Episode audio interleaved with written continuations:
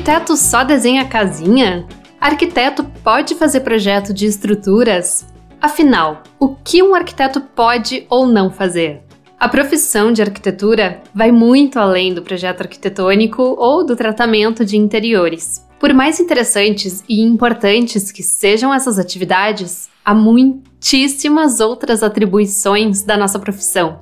No episódio de hoje, eu vou contar como a arquitetura abre um leque enorme de possibilidades de atuação no mercado de trabalho. Para sabermos o que um arquiteto pode fazer, bastando ter o seu diploma de graduação, temos que observar o que diz a lei brasileira e também as regulações do Conselho de Arquitetura e Urbanismo, o CAL. Por isso, este episódio, além de ser útil para esclarecer quais são as nossas atribuições profissionais, ele também será útil para quem estiver se preparando para concursos públicos, pois essas leis e regulações com frequência aparecem em editais de provas. Então, se você está estudando para concurso, pegue suas anotações e escute o episódio quantas vezes quiser para reforçar esse conteúdo. Bom, aqui eu fiz uma seleção de todas as atribuições e atividades relativas à atuação no campo da arquitetura. Além disso, ainda há as atribuições específicas para a atuação do urbanista. Como esse conteúdo é bem extenso e para que o episódio de hoje não fique muito cansativo, eu vou contar sobre as atribuições do urbanista em um episódio à parte. Esse será o próximo episódio especial para assinantes do podcast. Ele vai ficar disponível lá em apoia.se barra arquitetura objetiva e nele eu vou detalhar todas as atribuições e atividades relacionadas especificamente ao urbanismo. Por enquanto, no episódio de hoje, vamos nos dedicar a descobrir logo o que é, afinal, que um arquiteto pode fazer. Vamos lá? O exercício da profissão de arquitetura é oficialmente regulamentado pela Lei nº 12.378 de 2010, que é a mesma lei que determina a criação do nosso conselho, o CAL. De acordo com essa lei, a atuação dos arquitetos se aplica a diversos campos. Vejam só quais são eles. 1. Um, da arquitetura e urbanismo, concepção e execução de projetos. 2. Da arquitetura de interiores, concepção e execução de projetos de ambientes. 3. Da arquitetura paisagística, concepção e execução de projetos para espaços internos, livres e abertos, privados ou públicos, como parques e praças, considerados isoladamente ou em sistemas dentro de várias escalas, inclusive a territorial. 4. Do patrimônio histórico, cultural e artístico, incluindo o arquitetônico, urbanístico, paisagístico, monumentos, restauro, práticas de projeto e soluções tecnológicas para reutilização, reabilitação, reconstrução, preservação, conservação, restauro e valorização de edificações, conjuntos e cidades.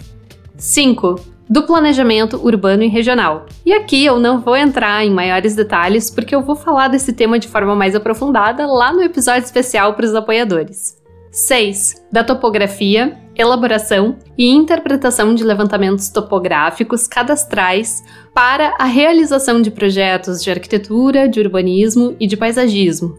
7. Da tecnologia e resistência dos materiais, dos elementos e produtos de construção, patologias e recuperações. 8. Dos sistemas construtivos e estruturais, estruturas, desenvolvimento de estruturas e aplicação tecnológica de estruturas. E aqui já está uma das respostas das perguntas do começo do episódio. Sim, arquitetos podem fazer projetos de estruturas.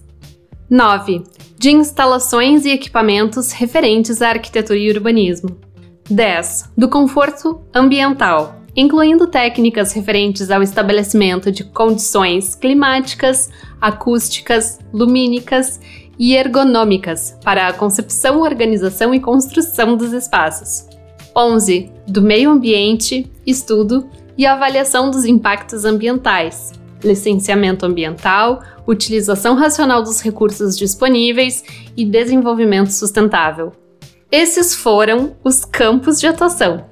Durante a sua formação profissional, o arquiteto e urbanista adquire competências e habilidades específicas. Ou seja, a graduação em arquitetura e urbanismo proporciona ou deveria proporcionar, uma série de competências e habilidades. A partir dessa formação, o CAL, o Conselho de Arquitetura e Urbanismo, define especificamente quais as áreas de atuação profissional dos arquitetos e urbanistas. Isso é o que está presente na resolução número 51 de 2013 do Conselho, em que estão estabelecidas como da competência e habilidade do arquiteto e urbanista as seguintes áreas de atuação: arquitetura e urbanismo, arquitetura de interiores, arquitetura da paisagem, patrimônio cultural arquitetônico e urbanístico, planejamento urbano e regional e conforto ambiental.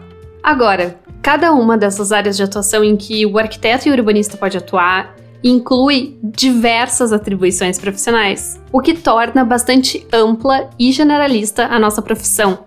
Isso pode ser visto na Resolução 21 do CAL, que dispõe sobre as atividades e atribuições profissionais do arquiteto e urbanista. Nessa resolução, fica estabelecido que as atribuições profissionais dos arquitetos e urbanistas são representadas no sistema do Conselho para fins de registro de responsabilidade técnica, ou RRT.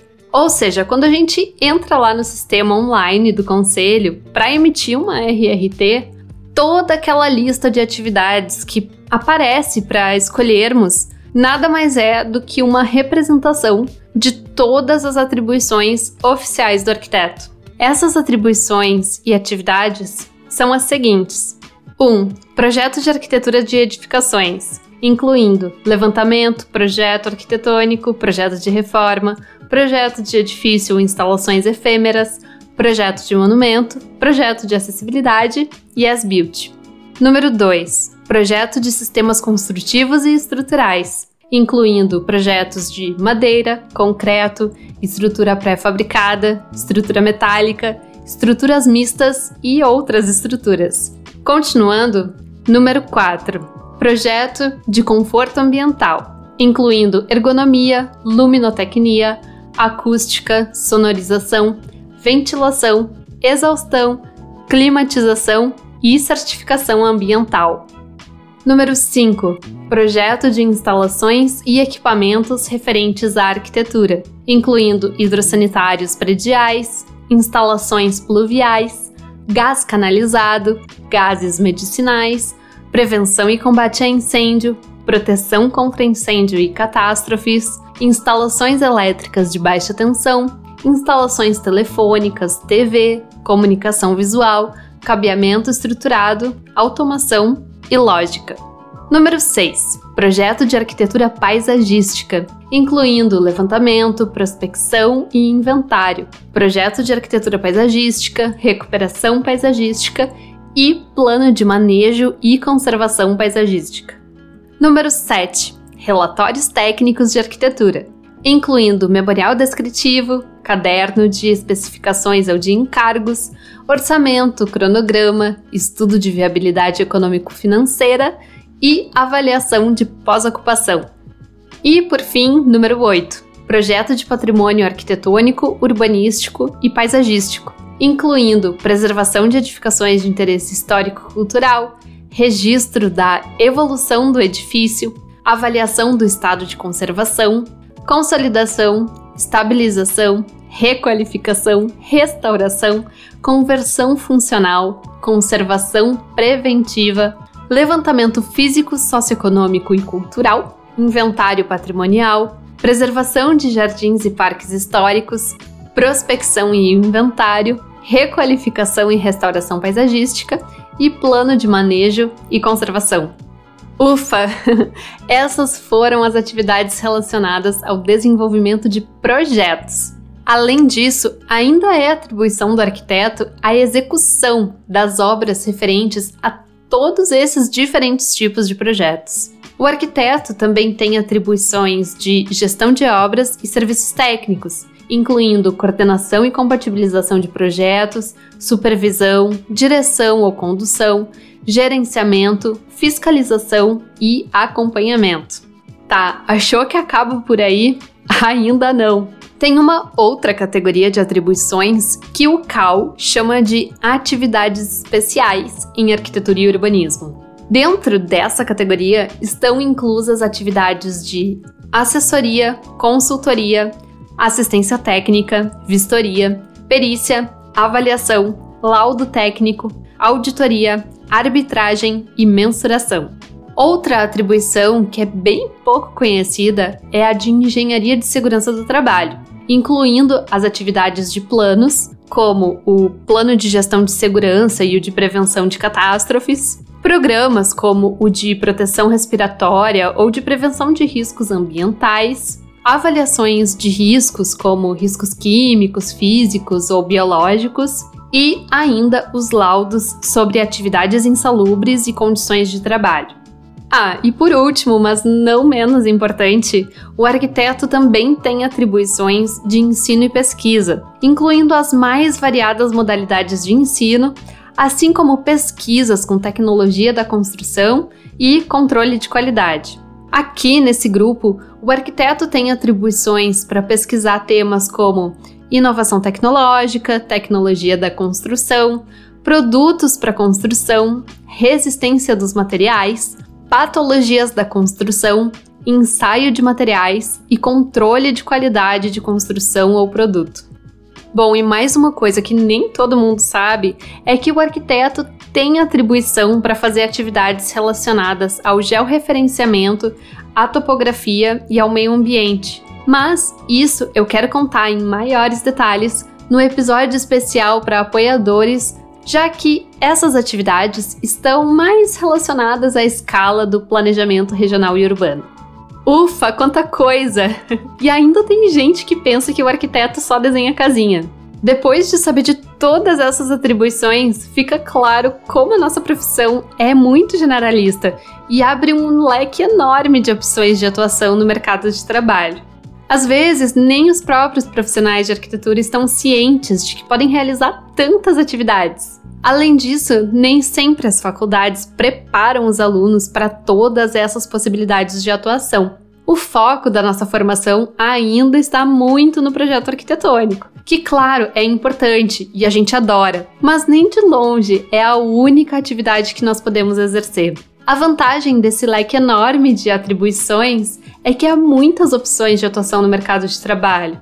E, inclusive, algumas dessas atuações podem estar menos saturadas no mercado e acabar oferecendo mais oportunidades de trabalho, às vezes até com melhores remunerações quando comparado à atividade de projetista em escritório de arquitetura. Eu espero que o conteúdo de hoje tenha ajudado a esclarecer mais sobre a nossa profissão. Meu nome é Temis da Silva e este foi o episódio da Arquitetura Objetiva sobre as atribuições profissionais do arquiteto. Se você gostou, deixe uma avaliação de 5 estrelinhas, siga o perfil e clique no sininho para receber as atualizações.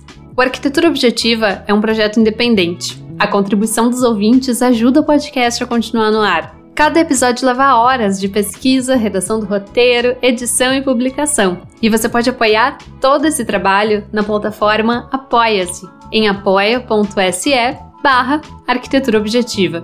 Em troca, os apoiadores têm acesso a conteúdos exclusivos, como episódios bônus, os roteiros dos episódios incluindo imagens e desenhos e planilhas e vários materiais de apoio ao aprendizado e o trabalho de arquitetura.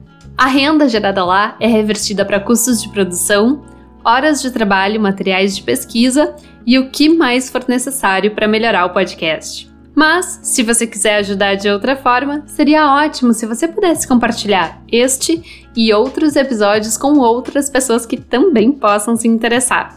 Para me enviar sugestões, dúvidas ou só para me mandar um alô, envie uma mensagem pelo Instagram ou pelo e-mail arqueobjetivopodcast@gmail.com.